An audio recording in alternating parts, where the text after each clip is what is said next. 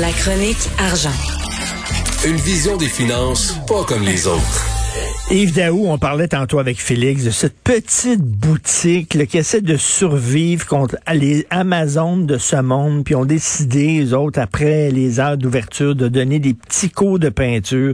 Puis là, il y a un inspecteur qui est arrivé, puis il a donné une amende de 2250 pièces. Ben, c'est brillant. C'est un beau cas là, de bureaucratie en folie. Là. Ben au oui. moment où on veut aider les, les petites entreprises à survivre, c'est dans un contexte de, de c'est pas COVID. Là. Et là, tu as des, euh, des petits fonctionnaires là, qui se promènent dans les quartiers puis qui en donnent des amendes. là. Donc, euh, ce qu'on explique ce matin sur la plume de Julien McEvoy, c'est que tu as une petite boutique de jouets euh, qui, euh, bon, euh, eux autres euh, ouvrent toute la semaine, mais le samedi, pour, ils sont prêts à travailler davantage, comprends-tu, à offrir des cours, faire un petit peu plus d'argent. Donc, ils ouvrent après 17 heures pour offrir des cours d'artisanat, etc. Et là, on leur, nous aura donné une amende de 2250 dollars. Évidemment, ils vont la contester, mais, mais euh, euh, au moment où ce que, des grandes surfaces continuent à ouvrir, tu sais, euh, les grandes multinationales à des heures incroyables. Tu as le- évidemment le commerce en ligne, Amazon, c'est ouvert 24-7. Là, on pénalise des, des- des jeunes entreprises, Ben oui. comprends-tu, qui sont, qui sont, puis c'est ce qu'on appelle le commerce de proximité, tu sais. Tu sais, euh, quelqu'un qui, qui se promène sur, je sais pas moi, sur la rue Saint-Denis, qui a le goût après 17 heures d'aller chez un disquaire. Et là, tu as même les petits disquaires là, qui sont touchés par, euh, par cette mesure-là. Et donc, euh, lorsque la loi interdit au commerce de rester ouvert après 17 heures le samedi, le dimanche, et euh, ce qu'on apprend dans l'article, c'est que depuis 2017, c'est la Ville de Montréal qui possède le plein pouvoir de décréter les heures d'ouverture des commerces sur son territoire et d'émettre des déro- dérogations.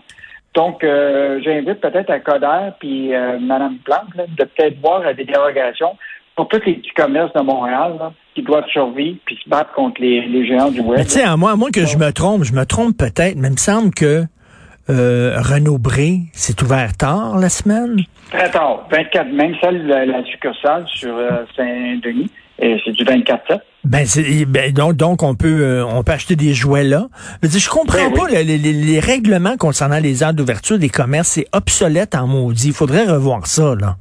Absolument. Puis l'autre affaire, c'est que quand tu es une petite PME, puis que tu veux travailler toi-même comme propriétaire pour en faire davantage, euh, tu peux pas euh, brimer ça. Là. Tu sais, euh, en Ben oui. Moi, je trouve ça euh, épouvantable, puis qu'on ait des petits fonctionnaires là, qui qui donnent des amendes là, comme ça. Tu as, la trappe à ticket, mais là, tu as une autre trappe pour les petits PME. Là. Ah non, Donc, oui, c'est c'est ça. vraiment déplorable. Exactement. C'est comme l'équivalent de la trappe à ticket. C'est exactement la même maudite affaire. Tu sais, c'est- c'est- ce sont des percepteurs de taxes pour euh, pour le gouvernement.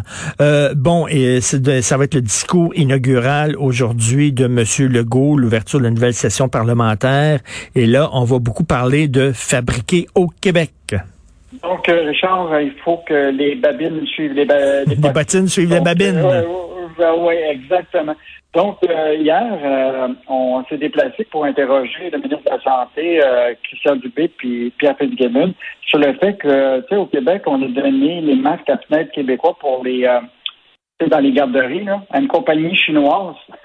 On avait abandonné un fournisseur qui était entreprise Prémont de Louisville, qui avait été le plus bas soumissionnaire pour des futurs contrats, estimés à 7,3 millions. Euh, et donc, le ministre Du- Dubé s'est défilé pour pas répondre à ça. Mais là, la réalité, c'est que là, Fitzgibbon a pris la parole en disant Faites attention, là, regardez bien, là, je ne veux pas scouper mon premier ministre, mais dans le discours inaugural, on va parler de au Québec. Or, euh, j'espère qu'ils Hmm. vont regarder ça parce que jusqu'à date, là, le, le, le, le, le- le- le- leur bulletin n'est pas tout à fait parfait. Hein. Ben non. Rappelle-toi la caisse, la caisse de dépôt. Le REM, écoute, on est capable d'en fabriquer des, des, des wagons au Québec. Hein, on avait les aides de pocket envoyées en Inde avec Alstom. On avait les fameux panneaux de verre Ben oui. de- des 26 stations de, de- du REM qui ont été données à une compagnie de Dubaï, alors qu'il y avait une entreprise du Québec qui faisait depuis 60 ans de la vide pour ces panneaux-là. Euh, écoute, je pourrais les multiplier, là, les, euh, les cas de... Fait que là, de- le de- gouvernement, de- le, le gouvernement, là, c'est faites ce qu'on dit, mais faites pas ce qu'on fait. Exactement. Là, à la fin, il dit, évidemment, là, on est un petit peuple de 8,5 millions de personnes. Est-ce qu'on est bon dans tout? Ben d'accord, on peut pas être bon dans tout dans une économie mondiale, mais dans ce qu'on est bon, on devrait s'assurer qu'effectivement nos entreprises québécoises sont favorisées. Et c'est intéressant, Richard, ce matin, c'est que la Fédération des chambres de commerce du Québec vient d'émettre un communiqué de presse et il demande au gouvernement de s'assurer qu'il y ait une modernisation des appels d'offres de l'État québécois, qui est promise depuis trois ans en passant, hein, euh, que le gouvernement là, accepte le principe de la règle du plus bas soumissionnel soit aboli pour que ça en favorise les entreprises innovantes euh, puis que, évidemment, que les contribuables y gagnent, compte tenu que les meilleurs choix vont être faits pour, évidemment, même si c'est un petit peu plus cher ici, mais que ça fait travailler du monde ici, qui va rapporter des impôts à l'État. Mais semble le calcul, il est, facile. Euh, donc, euh, modernisation là, des appels d'offres au Québec pour favoriser le fabrique au Québec, là, ça va être un, à mon avis, une pierre angulaire de, la nouvelle stratégie économique. C'est à 13h30 le discours inaugural de la session. Et en terminant, écoute, ça va être dur pour les consommateurs parce que la hausse du prix de la bouffe, le, le hausse du coût de l'essence et hausse du coût d'électricité. Ben là, tu le, bon, les gens ont vu hier euh, la question d'Hydro-Québec. Euh, j'invite les gens à lire la chronique de Michel Girard ce matin, qui est très bonne. Donc, euh, je te rappelle que l'électricité va augmenter probablement d'auto entre 2,6 et 3 à partir du 1er avril 2022, qui va évidemment permettre à Hydro-Québec d'atteindre un bénéfice peut-être supérieur à 3 milliards. Mais l'indice des prix à la consommation, là, on en a parlé euh, beaucoup. Là. Au mois d'août, c'était 4,1% de, de août à août. Là. Écoute, c'était la croissance la plus rapide de l'inflation depuis 2003. Donc, euh, puis les composantes, c'est pas compliqué. Là. En août, là, il y avait euh, évidemment de l'essence. Bon, on en parle beaucoup. C'était presque 38% 32,5% d'augmentation de août à août par rapport à l'année passée. Écoute, c'est assez majeur. Tu avais euh, toute la question des, euh, des meubles, 8, 8 plus 7% de croissance des prix.